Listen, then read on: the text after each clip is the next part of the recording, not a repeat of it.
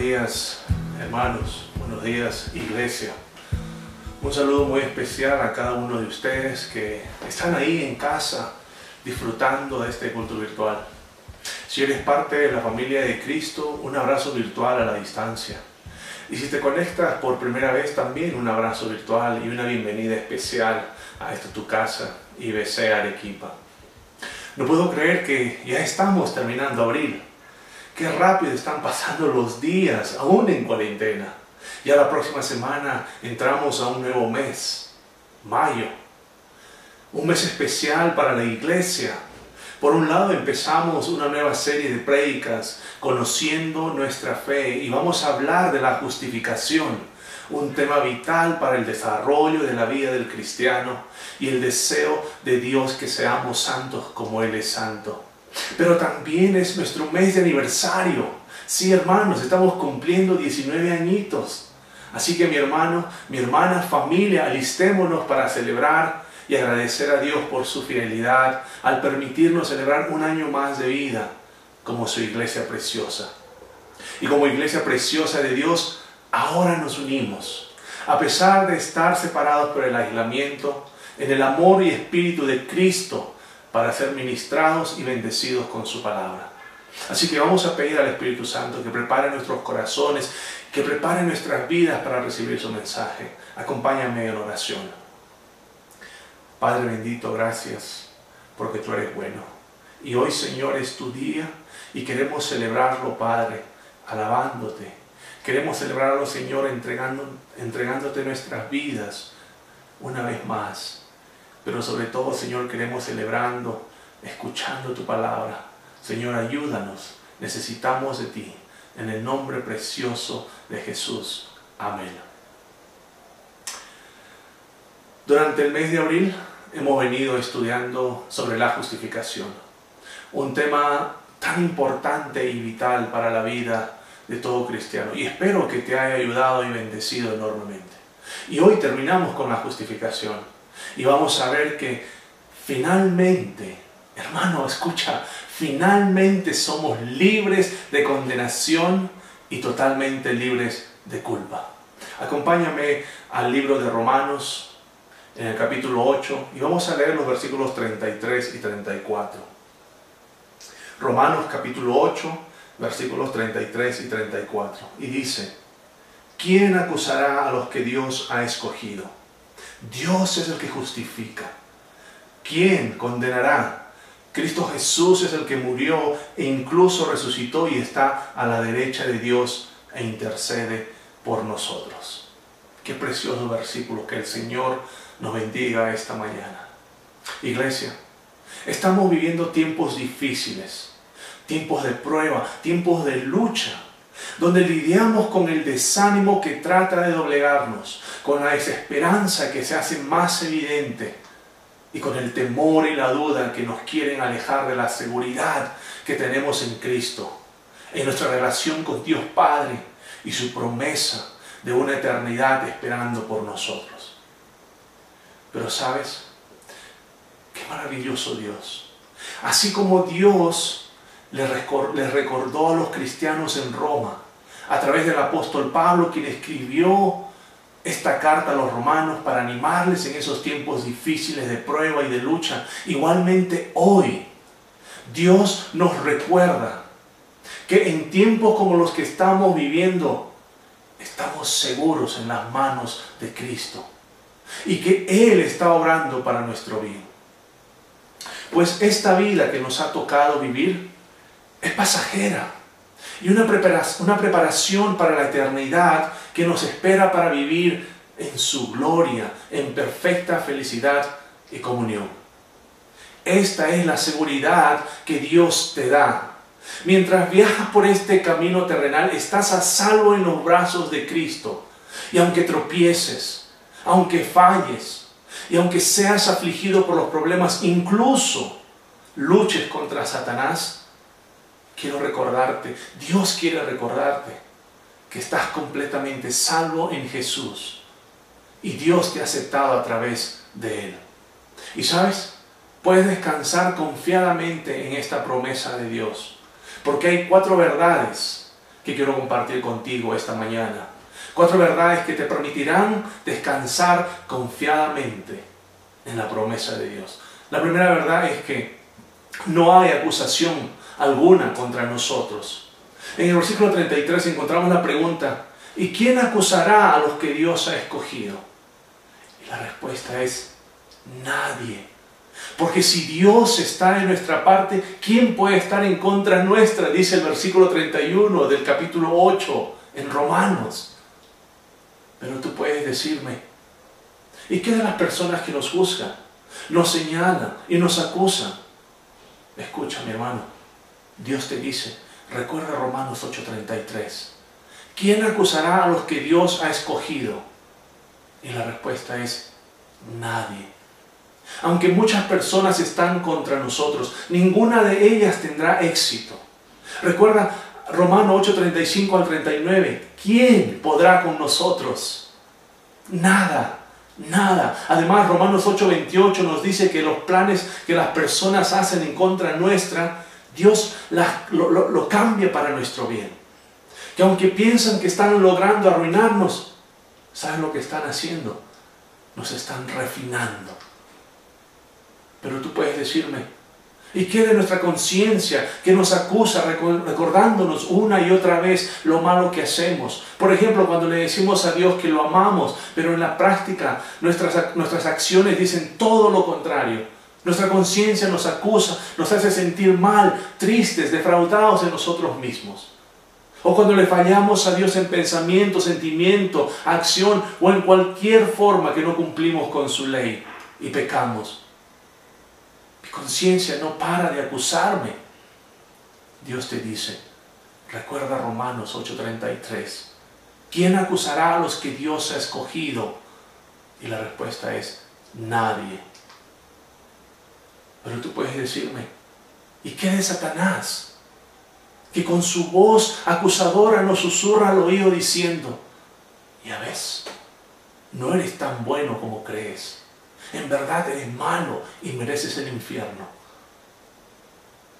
Dios te dice, recuerda Romanos 8:33, ¿quién acusará a los que Dios ha escogido? Y la respuesta es nadie. Apocalipsis 12:10 describe a Satanás como el acusador que está delante de Dios día y noche, acusando a los cristianos y presentando cargos contra ti y contra mí por cada pecado que cometemos y exigiendo que seamos castigados. ¿Sabes? Satanás nos quiere ver destruidos. Su mayor, su mayor, deseo es que confiemos en nuestros propios esfuerzos, que creamos en nuestras propias obras para ser justificados ante Dios. Hermanos, y esa no es la verdad de Dios. No es. Pero cuando Satanás está haciendo eh, estas cosas, cuando está acusándonos, recuerda, Nada ni nadie puede acusarte. Ni las personas, ni tu conciencia, ni el propio Satanás. No hay acusación que valga contra ti. ¿Y sabes por qué? Porque tú has sido justificado por Dios. No hay cargo alguno que pueda levantarse en tu contra. Porque tú has sido escogido por Dios. Él es el juez supremo del universo y te ha justificado y te ha absuelto de toda acusación y te ha revestido con la justicia de Cristo. Si Cristo es tu Señor, entonces esta verdad es tuya. Créela y vívela, mi hermano. Tú has sido justificado, has sido absuelto por Dios y has sido revestido con una justicia perfecta, libre de toda acusación. Segunda verdad, Dios nos eligió.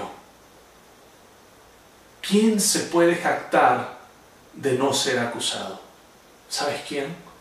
El elegido de Dios. Si tú eres un cristiano verdadero, tú sabes que no viniste a Cristo por iniciativa propia. Tú, sabes que fuiste escogido, que fuiste elegido por Dios. Dios te conoció desde antes de la fundación del mundo y te eligió de antemano para que seas salvo y para que seas suyo. Esta es la razón por la cual tú crees en Dios. Mira lo que dice Pablo en 1 Corintios capítulo 1 versículo 4. Siempre doy gracias a Dios por ustedes, pues Él en Cristo Jesús les ha dado su gracia. Dios te dio su gracia para que en fe creas en Jesús. Dios te dio su gracia porque te eligió en Cristo antes de la fundación del mundo. Pero puedes entender lo que Pablo está diciendo en estos versículos. ¿Sabes? Lo que dice es que la seguridad de tu salvación no descansa en ti, sino descansa en la elección de Dios. Dios fue quien te eligió para que seas salvo. Por lo tanto, tu salvación descansa en Él. De esta manera puedes estar completamente convencido en la elección de Dios. Dios nunca falla, su elección no falla, su salvación no falla. Tu seguridad está en el hecho de que eres parte del pueblo elegido de Dios, como dice 1 de Pedro 2.9. Ustedes son linaje escogido, real sacerdocio, nación santa, pueblo que pertenece a Dios. Esa es tu realidad. Hermano, quiero compartirte un testimonio. Sabes, cuando, cuando empecé mi vida cristiana, yo estaba enamorado de Cristo. Pero al mismo tiempo había actitudes en mi vida con las cuales yo luchaba. Trataba de hacerlo mejor, pero confiando en mis propias fuerzas. Y muchas veces, ahí caído, derrotado, me sentía perder y desfallecer y me acusaba a mí mismo. ¿Qué estoy haciendo? No soy cristiano. ¿Qué estoy haciendo? Esto no es bueno para mí y no le agrada a Dios. Voy a perder mi salvación. No puedo, no puedo llegar a mi destino final. Pero date cuenta de mis palabras. Yo, yo, yo. Sí, yo quería, pero no podía. Hasta que un día Dios me llevó a Romanos 8, 29, 30, que dice, porque a los que Dios escogió de antemano, también los predestinó a ser transformados según la imagen de su Hijo, para que Él sea el primogénito entre muchos hermanos. A los que predestinó también los llamó, a los que llamó también los justificó, y a los que justificó también los glorificó. Sabes, cuando leí estos versículos entendí que Dios me escogió, me eligió entre muchos para ser transformado y hacerme como Cristo. Dios me llamó y me justificó y un día seré completamente glorificado. Ahora ya no soy yo. Hoy descanso en la elección, salvación y promesa de Dios.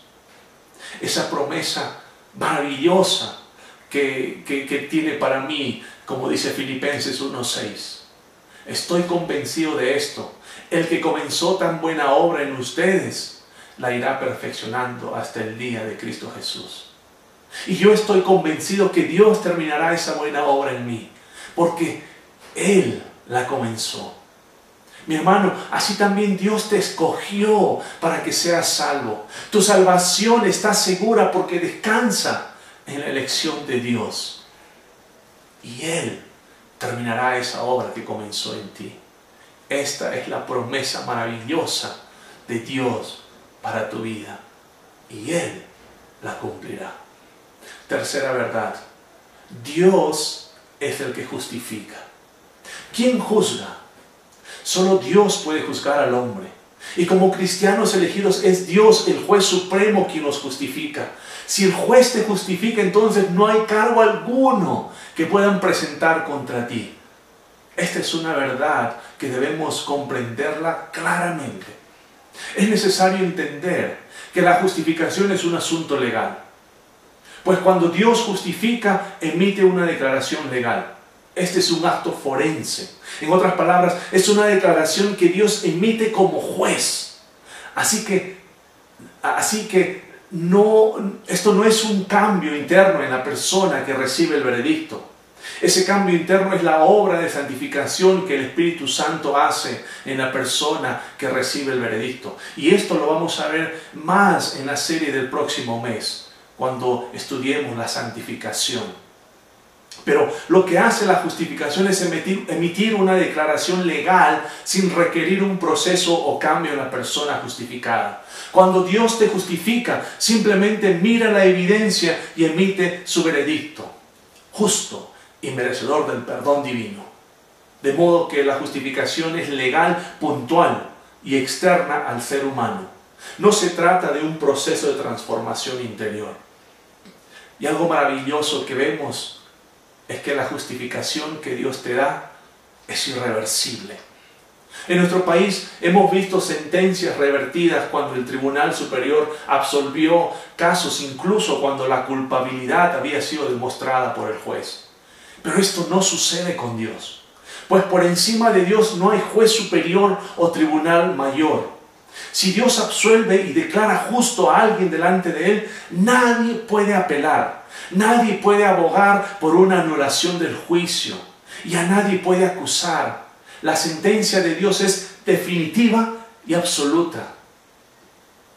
Y sabes, la justificación es definitiva y absoluta porque las demandas de Dios fueron completamente y totalmente satisfechas. Dios puso todo nuestro pecado sobre Cristo. Fue Cristo quien llevó toda nuestra culpa y recibió todo el castigo por nuestros pecados. Nosotros ya no tenemos que soportar las consecuencias de nuestro pecado, porque Jesús es quien asumió las consecuencias, como dice 2 Corintios 5:21. Al que no cometió pecado alguno por nosotros, Dios lo trató como pecador, para que en él recibiéramos la justicia de Dios. ¿Puedes ver cómo se dio tu justificación? ¿Puedes entenderla claramente? Mira qué dice Filipenses en el capítulo 2, versículos 6 a 8. Cristo, quien siendo por naturaleza Dios, no consideró el ser igual a Dios como algo de que aferrarse. Por el contrario, se rebajó voluntariamente, tomando la naturaleza de siervo y haciéndose semejante a los seres humanos y al manifestarse como hombre se humilló a sí mismo y se hizo obediente hasta la muerte y muerte de cruz. Ese fue el precio de nuestra justificación.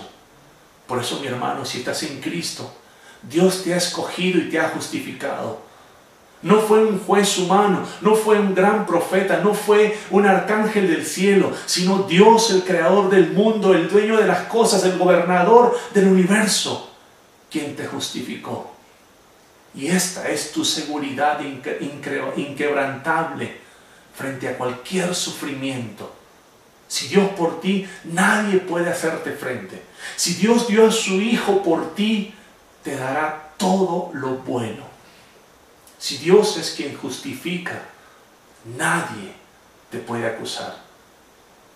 Cuarta, cuarta y última verdad, no hay condenación contra nosotros. ¿Quién es el que condenará? El versículo 34 nos dice que Cristo es el que murió e incluso resucitó y está a la derecha de Dios Padre e intercede por nosotros. El único que tiene derecho a condenarnos es Cristo. Y claramente somos culpables y merecemos el castigo de la muerte y el infierno. Pero en vez de condenarnos, ¿sabes lo que Cristo hizo? En vez de condenarnos, ¿sabes lo que Cristo hizo? fue a la cruz y murió por ti y por mí.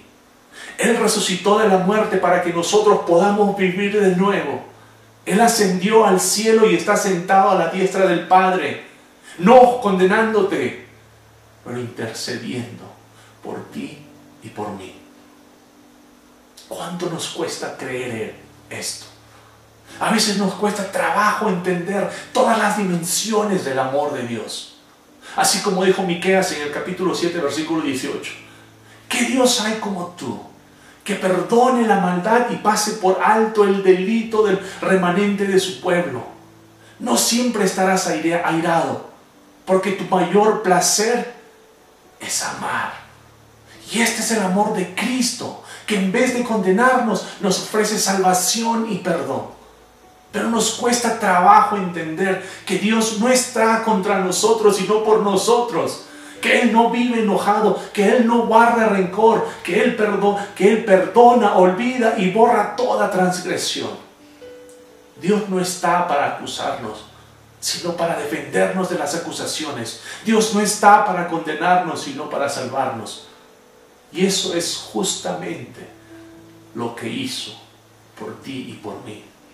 Cristo tomó nuestra condena cuando fue a la cruz y murió por nuestros pecados Él cumplió con las demandas de la ley de Dios por, por nosotros los elegidos. Y su eh, resurrección fue la declaración que Él había cumplido toda la ley en nuestro nombre y sólo así Dios podría pronunciarnos justos a sus ojos. Entender la obra de Cristo y aceptar su gracia y su perdón nos libera de las cargas que llevamos del pasado. Nos libera de las acusaciones del diablo, quien acusa a los escogidos de Dios día y noche. Nos libera de la culpa. Nos libera del temor a la condenación eterna. Y nos libera para amar, perdonar y extender gracia a otros. Pues de gracia recibimos y de gracia damos. Y por Cristo y por Cristo no hay condenación que pese para ti o para mí. Hermanos, como hemos visto esta mañana, no hay acusación, no hay condenación para el elegido de Dios. Nadie puede acusarte, porque ahora vives revestido con la justicia de Cristo. Ahora vives justificado por Dios, el juez supremo del universo. Él es la máxima autoridad. Nadie puede apelar ante Dios, nadie puede anular la sentencia. Su palabra es definitiva. Por lo tanto, ¿quién acusará a los escogidos de Dios? Dios es el que justifica. Y la persona que está en Cristo nunca teme la condenación, ahora o siempre. Ningún abogado astuto, ni tu conciencia, ni el mismo Satanás pueden derrocar su decisión de absolver y justificar al creyente pecador. Recuerda que no hay condenación porque Dios es el juez supremo, se satisfizo en la obra terminada de Jesucristo en la cruz. Jesús murió por nuestros pecados, la deuda de nuestro pecado fue pagada en su totalidad. La paga del pecado es la muerte, dice la palabra de Dios. Y Jesús murió nuestra muerte. Y su justicia ha sido atribuida a nosotros. Debemos recordar, hermanos, que nuestra salvación solo depende de la obra de Jesucristo. No hay nada en este mundo que tú puedas hacer para justificarte o siquiera para acercarte a Dios. Porque eres y somos pecadores depravados. Esta es la verdad de nuestra salvación. Esta es la verdad que tuvo un precio, la sangre, la sangre preciosa de Jesucristo.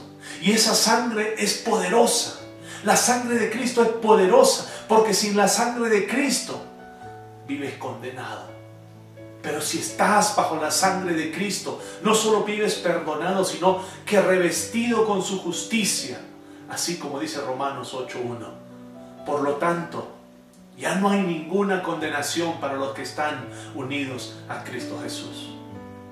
Y esta mañana, esta mañana yo quiero preguntarte, ¿a quién estás unido?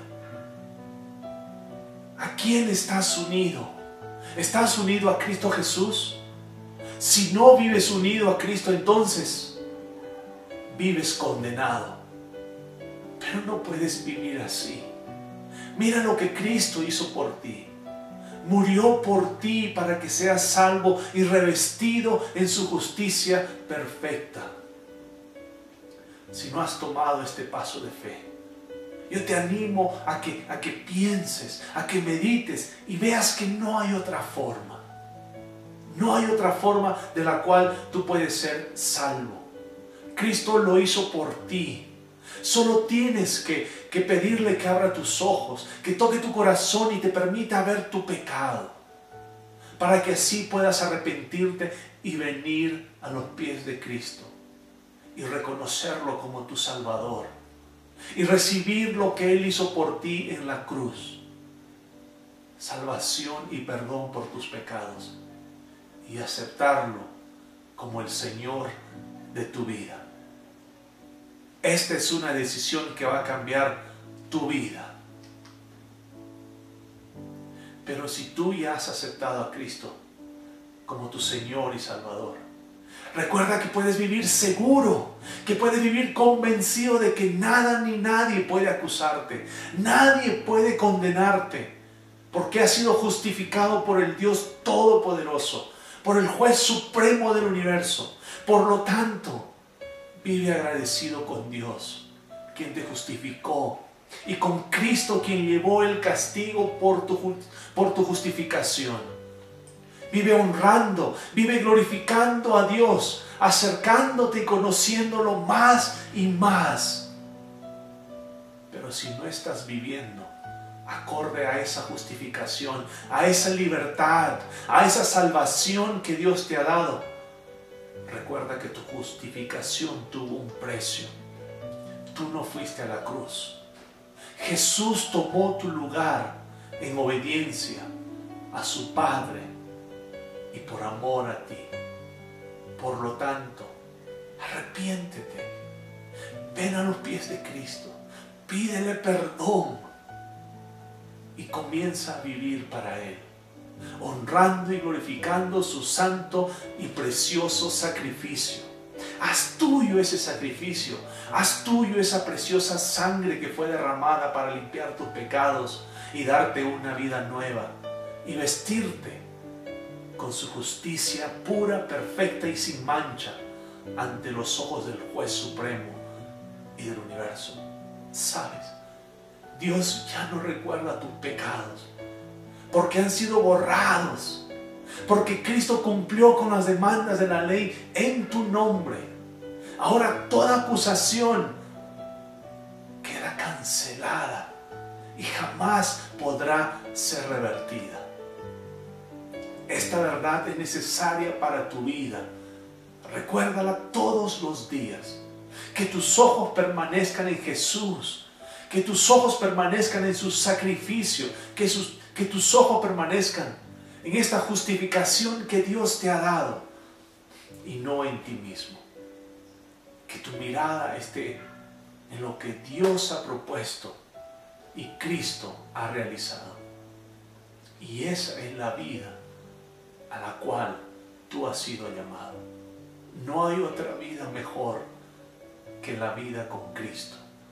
Una vida llena de bendición, llena de misericordia, llena de gracia, para que disfrutes todos los días de tu vida.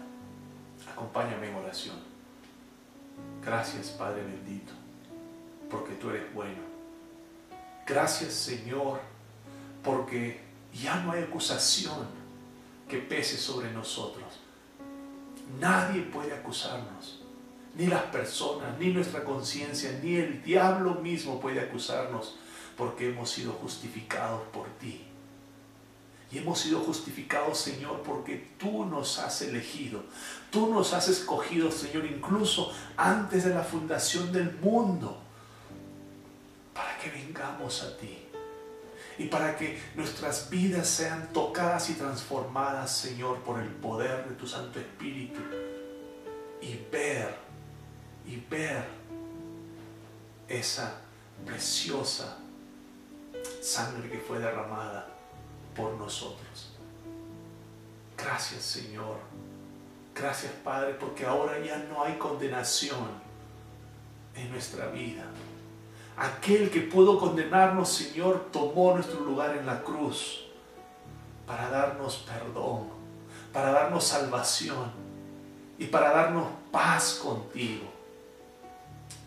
Oh Señor precioso, gracias por tanto amor y ayúdanos, Señor, a conocer más de tu amor, más de tu misericordia, más de tu gracia. Ayúdanos, Señor, a entender y comprender más de tus designios, Señor.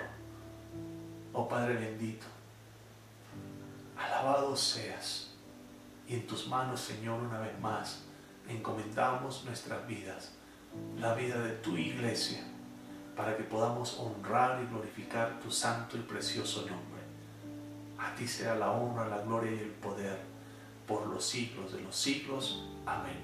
Hermano, que tengas una semana de bendición y que Dios pueda hablar a tu vida y que tú puedas escucharle y empezar a vivir esa vida que Dios te ha dado en Cristo Jesús.